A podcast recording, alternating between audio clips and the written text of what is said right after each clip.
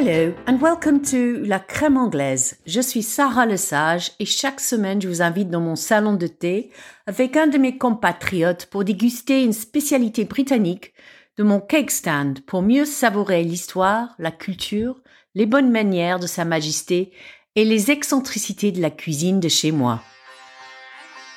Cette semaine, je suis avec André, qui est moitié français, moitié anglais et qui vit à Chambéry.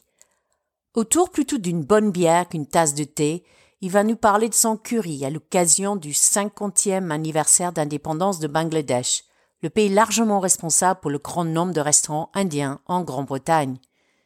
Nous allons partir en Inde pour découvrir les origines du curry qui a été déclaré le plat national britannique en 2001 et revenir à l'enfance d'André pour savoir pourquoi sa mère était the worst cook in the world, la pire cuisinière du monde.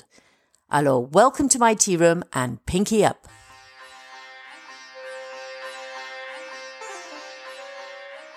Alors André, euh, tu as une mère française et un père anglais. Tu as grandi en Angleterre, et, mais maintenant tu habites en France. Quels sont tes souvenirs de la cuisine euh, britannique de ton enfance? Mon enfance, bon, je l'ai passé en Angleterre avec euh, une mère française et ma mère avait le, euh, je lui ai donné le prix de la the worst cook in the world. Mais c'est pas vrai, mais elle est française. si, si, mais en, fait, elle, elle m'avait raconté son enfance. donc, elle a, elle a, elle a passé le bac juste après la fin de la guerre et puis elle est allée à l'université elle avait demandé à sa mère de lui apprendre à faire de la cuisine et puis euh, donc ma grand-mère lui disait occupe-toi de tes études, c'est bien plus important que d'apprendre la, cuisine. Donc euh, ma mère m'a expliqué que quand elle a épousé mon père, elle ne savait même pas cuire un œuf. Ah ouais, quand même. Ah oui, c'est ce qu'elle disait. Bon, je pense que c'est pas véritablement vrai.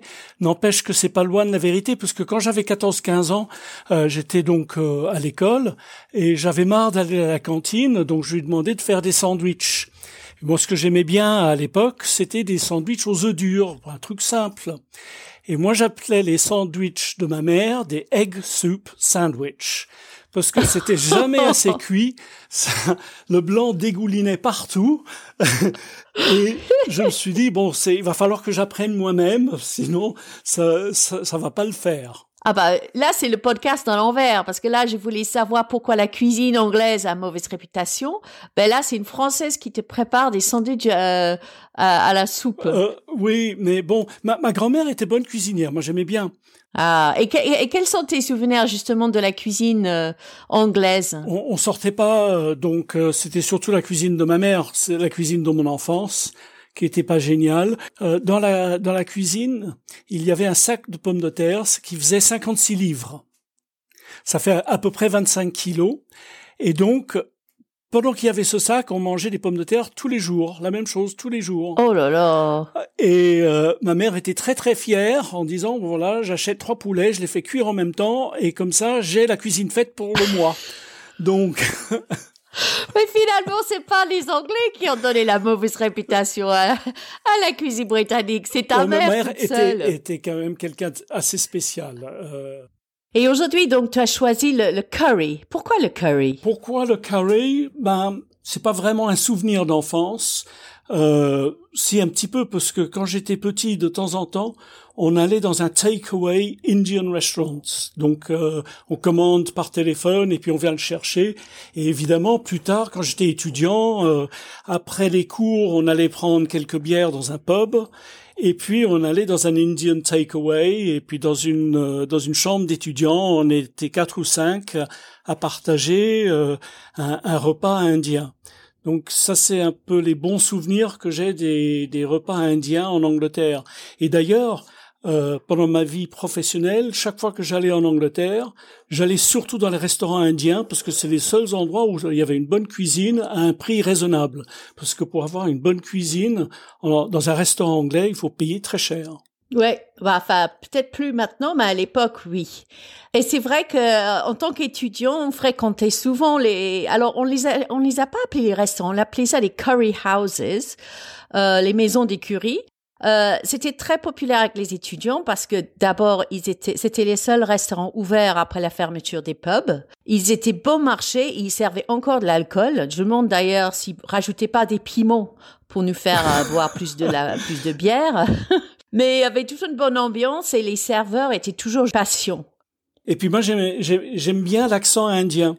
Bon, il faut faut pas oublier. Bon, j'étais euh, dans un dans un lycée en Angleterre où il y avait des Indiens et des Pakistanais. Euh, et j'avais un très bon copain euh, indien à l'époque qui malheureusement est décédé depuis. Et je me souviens que je suis allé chez lui parce que je lui ai dit, oh, moi j'adore les euh, la cuisine indienne, surtout quand c'est très épicé. Il a dit bah, si tu aimes la cuisine épicée, tu vas venir chez moi et tu vas voir ce que c'est la cuisine épicée. Ah. Et je peux dire que c'était très épicé. Ah oui, ah oui, ah quand même. Bah, il doit être de l'Inde du Sud parce que c'est c'est là qu'il mange le plus épicé. Moi, moi, j'ai aussi un souvenir euh, quand j'étais plus jeune. Mon père était militaire et c'était la tradition qu'une fois par mois à la messe, donc la messe c'est là où euh, les officiers se retrouvent, euh, il y avait euh, le curry le dimanche. Et alors, j'ai souvenir que c'était une viande, bah, je sais pas ce que c'est, euh, c'était indescriptible, mais dans une sauce jaune très peu épicée. Mais ce que j'ai adoré en tant qu'enfant, c'était autour, tu avais plein de petits bols de raisins, de noix de coco râpées, des bananes, des pommes, euh, qu'on trouve plus du tout. D'ailleurs, je sais pas si c'était vraiment indien, mais ça, c'était un souvenir euh, d'enfance euh, que je porte encore avec moi et que l'autre jour, quand une amie anglaise m'a fait ça, j'étais vraiment ravie. Alors André, toi, ta, ta recette, c'est quoi? Comment comment tu fais ton curry ici en France? Alors, euh, ben, en France, ben, j'utilise les, les, ingrédients qui sont qui sont un peu sur place. Euh, alors moi, ce que j'aime j'aime faire, c'est que bon, je, fais du riz et je mets plein de petits pois dans le riz. Mm-hmm. euh, et dans le riz, je mets aussi un, un peu de, de, poudre de curry, je, surtout pour donner de, de la couleur, parce que je trouve ça joli. Donc avec le verre de petits pois. Et pour euh, pour la viande, je prends soit du poulet, soit du porc que je coupe en petits morceaux, euh, que je fais griller avec des oignons, des poivrons verts, euh, de la noix de cajou, euh, du gingembre si on en a, euh, mais du gingembre frais. D'accord. Et tu n'as pas parlé de piment. Tu mets un peu de piment dedans? Euh, Je mets. Euh, moi, ce que j'aime bien, c'est le tandoori curry powder parce que ça a une belle couleur rouge et c'est assez épicé. et mon, mon petit secret, c'est euh, je, je, je, coupe euh, des pommes style Granny Smith, ah. une, euh, une, pomme qui est bien ferme et assez acidulée que je coupe en, en, petits cubes et je fais cuire avec la viande pendant une minute ou deux. L'idée c'est que ça reste croustillant quand on le mange et que ça ne soit pas une compote de pommes. Ouais, ouais. Si, on, si on laisse cinq minutes, ça devient compote de pommes. C'est moins appétissant. Donc c'est un peu croquante. Voilà, et c'est un tout petit peu cuit euh, sur, en surface. Et puis ensuite j'éteins, je laisse refroidir un petit peu et je rajoute du yaourt. Mmh, pour donner un côté crémeux. Pour donner un, côté crémeux. Euh, et c'est pas trop gras. J'avais essayé une fois avec de la avec de la crème fraîche et c'était ça faisait mmh. trop lourd quoi. Avec le yaourt, il faut pas faire quand c'est trop chaud parce que ça commence à cailler. Hein, donc euh, le fait d'attendre que ça descende à 80-90 euh, degrés, euh, bah ça fait une petite sauce assez onctueuse, ça donne un petit goût. Et, et, là, je rajoute par exemple des feuilles de coriandre ou un peu de tamari pour baisser la température aussi. tamari en anglais, c'est soya sauce. Ah oui, d'accord. Mais je pense qu'on peut dire qu'à la base de plupart des recettes, on remet souvent les oignons, des tomates, du gingembre euh, et la couleur jaune, ça vient du curcuma qui est très courant dans les dans les. Alors il y a il y a en fait beaucoup de variétés de curry, surtout en Inde où la cuisine est très régionale. Euh, en Angleterre, en Grande-Bretagne, on trouve beaucoup le, le korma, le vindaloo et le chicken tikka masala, qui en fait a été déclaré comme le plat national en 2001 par le secrétaire des Affaires étrangères euh, Robin Cook. Euh, qui voyait ça comme un symbole d'une Grande-Bretagne multiculturelle et moderne. C'est quoi ton curry préféré dans un restaurant? J'ai pas de curry préféré. J'aime bien le vindaloo. Euh, J'aime bien le chicken masala que tu viens de, de suggérer. Euh, moi, c'est aussi tous les side dishes, ces petits plats qu'on prend à côté. Les papadums, les... Les papadums. Alors j'en ai fait des papadums. C'est Ah vachement bon, mais c'est gras.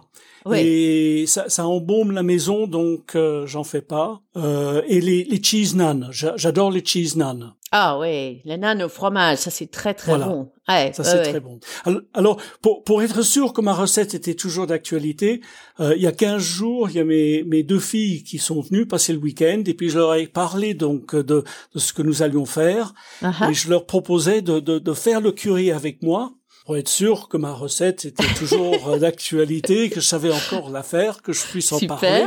Ouais. Et ils ont dit ah c'est génial, ça nous rappelle que tu nous en faisais quand on était petite, euh, parce que j'en faisais quand je dis régulièrement, j'en faisais trois ou quatre par an quoi pour les enfants. ouais. Et puis pour eux c'était euh, un repas de fête. quelque Repas de fête parce, que, c'est papa qui le fait en plus. C'est parce que c'est papa qui le fait, c'était un peu exceptionnel. Et donc, euh, ils ont dit, oui, la prochaine fois qu'on vient, il faudra que tu nous fasses un, un English breakfast. Ah. Donc, je vais m'inspirer du Irish breakfast que j'ai écouté il y a deux jours. Ah bah super. Euh, alors le curry, en fait, c'est un c'est un mot, euh, une forme anglicisée du mot d'une région du Sudland, le curry, qui veut dire curry, oui. qui veut dire une sauce ou un condiment pour euh, pour le riz, qui est fait à partir des feuilles de l'arbre curry. Et on le trouve écrit pour la première fois en Grande-Bretagne en 1747 dans un livre de recettes. Et même avant, mais là, en 1390, le mot curry est apparu dans un livre qui s'appelait The Form of Curry. Mais en fait, ça n'a rien à voir parce que ça vient du mot français euh, cuire. Donc, en fait, Ah, euh, voilà, il y a un lien. Au départ, je me suis dit, mais en fait, le curry, c'est français, mais pas du tout. C'est juste le même, euh, euh, le même mot. Et alors, l'introduction du curry, euh, comme on le connaît aujourd'hui, à la base, euh, c'est une cuisine anglo-indienne où simplement on ajoutait des sauces. Tu sais, les Anglais, adorent leurs sauces. Et on a ajouté des sauces épicées à la viande qui étaient déjà euh, bouillies au cuit. Euh, il faut pas oublier qu'on avait quand même une très bonne cuisine autrefois et la cuisine médiévale était très influencée par la cuisine arabe avec beaucoup d'épices. Tout à fait. Alors l'introduction de curry en Grande-Bretagne a commencé avec euh, la Compagnie britannique des Indes orientales, créée en 1600 pour faire du commerce avec le sous-continent indien et Asie du Sud-Ouest. C'est devenu tellement puissant avec sa propre armée euh, que le dernier moitié du XVIIIe siècle jusqu'au début du XIXe siècle, euh, ça représentait la moitié du commerce mondial, avec des produits comme le coton, de la soie, l'indigo, le sel, les épices, le thé, évidemment, et l'opium. Et donc l'Inde, c'était vraiment connu comme le joyeux de la couronne. Ah, le chemin des épices, c'était un- une route qui était connue euh, par, par, par tous les États d'Europe. Et donc, c'est tous ces personnes qui ont travaillé pour la compagnie, euh, qui étaient installées en Inde ou qui, qui étaient marins ou militaires, euh, qui auraient ensuite importé le goût de curry en Grande-Bretagne. Alors, d'abord, ils mangeaient en Inde, ils mettaient des plats typiquement britanniques sur la table avec le curry comme euh, des petits accompagnements. Parce qu'il faut dire, euh, la cuisine euh, britannique était un peu insipide à l'époque. Et ensuite, comme ces saveurs mais manquaient aux marins et soldats et les employés de la compagnie, mais leurs femmes, ils ont dû apprendre à, à faire ce cuisine. Et les plus aisés, ben, ils mis leurs chefs ou leurs employés indiens euh, quand ils rentraient dans le demeure, euh, dans leur patrie. Euh, si on avance vers le XXe siècle, euh, il y a encore euh, un restaurant à Londres, à Regent Street, le Veraswamy, qui était fondé en 1926 et c'est le plus ancien restaurant indien qui reste, euh, qui existe encore. Et c'est vraiment très opulent, vraiment euh, les vestiges du période de leur âge euh, britannique. Mais c'est depuis la création de la compagnie, c'était les Bengalis qui étaient souvent embauchés pour un voyage de six mois, un aller simple. Ils partaient euh, de là-bas, ils arrivaient en Londres ou dans les grandes villes où ils trouvaient du travail dans les industries. Et surtout, ils arrivaient dans le East End de Londres, qui était souvent leur première escale, et ils avaient besoin de créer des établissements pour, pour nourrir tout ce main-d'œuvre masculin. Et les restaurants commencent à pousser comme, euh, comme des champignons. Avec euh, Brick Lane, je sais pas si tu connais, mais c'est connu souvent. De nom. Et souvent, on, on dit c'est le Curry Mile, ou en français le Curry Kilomètre. D'accord. Parce Oui, qu'il y a tellement de Je restaurants. ne suis jamais allé. Bah malheureusement, je crois que au niveau de des restaurants, c'est un peu un restaurant indien, c'est un peu en déclin. Euh, on va voir ça après. Euh, mais là, d'abord, c'était souvent des restaurants un peu mélangés avec la nourriture préférée des Anglais. Donc, tu avais une espèce de café qui servait les fish and chips et le curry.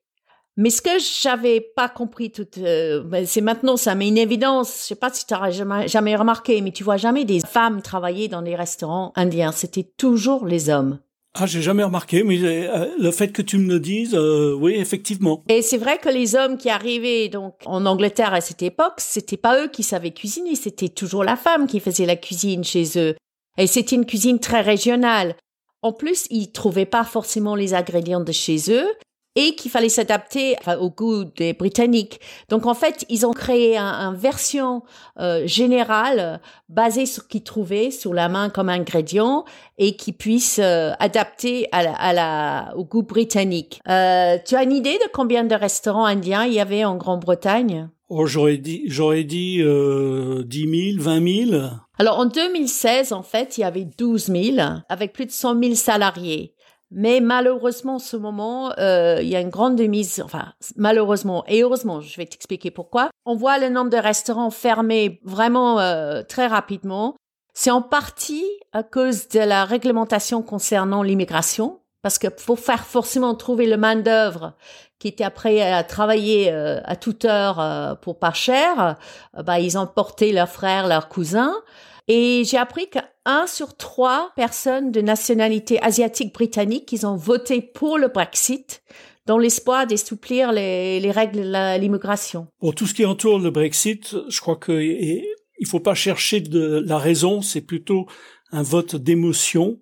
Euh, ce que j'ai remarqué dans le discours Brexit, c'est que les, les, avantages sont des sont des avantages non quantifiables. Absolument. Ah non, non, mais c'est ça. Mais euh, pour eux, ils étaient dans cet espoir-là et je pense que malheureusement, ça va pas être le cas. Oui. Il y a une autre raison pour la, la démise des, des, restaurants, c'est que dans un supermarché aujourd'hui, on peut trouver plusieurs plats pour deux dans une espèce de coffret euh, vendu pour moins que 10 euros.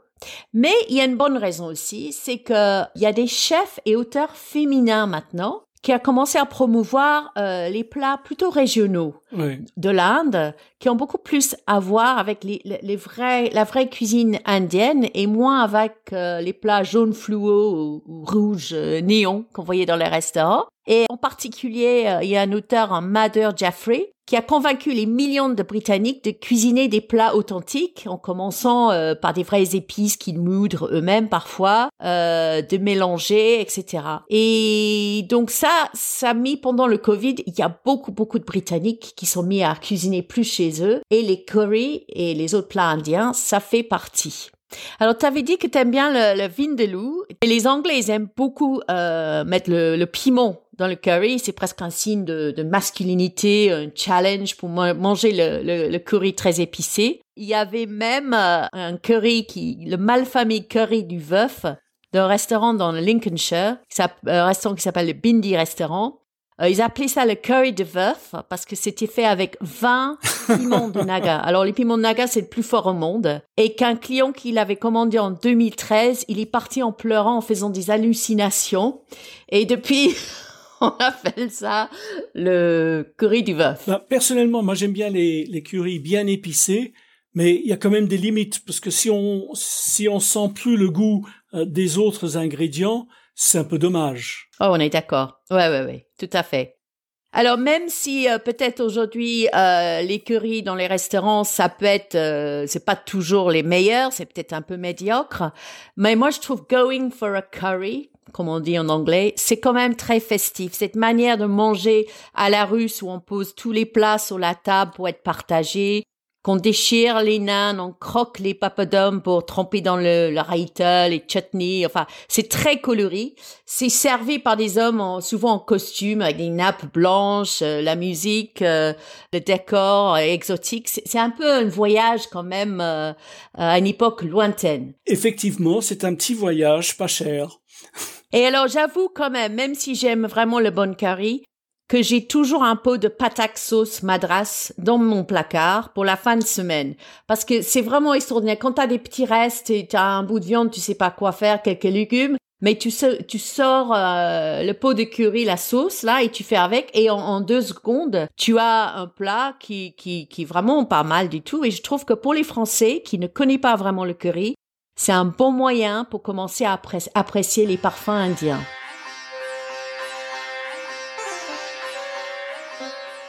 Bon, alors André, euh, on arrive au moment pour parler de ton faux pas culinaire. Alors pour prendre une expression anglaise, euh, un, moment où euh, you got yourself into a bit of a pickle.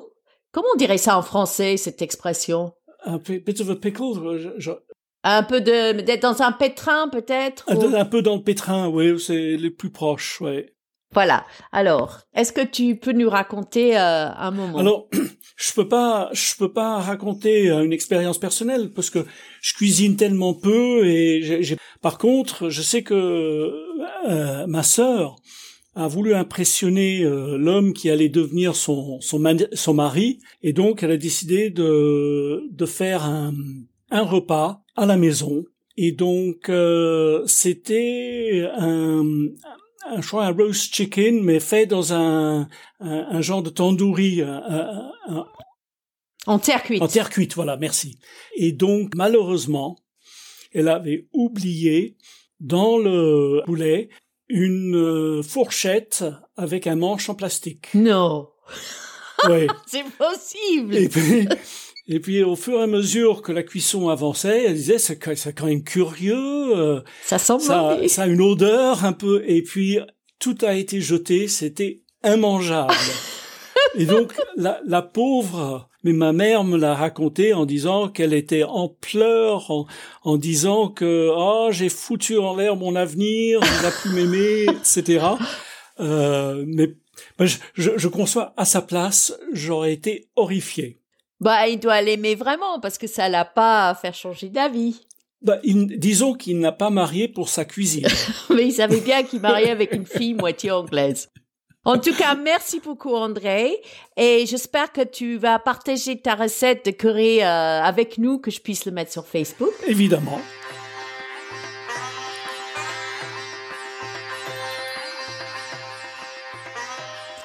Merci d'avoir écouté la crème anglaise.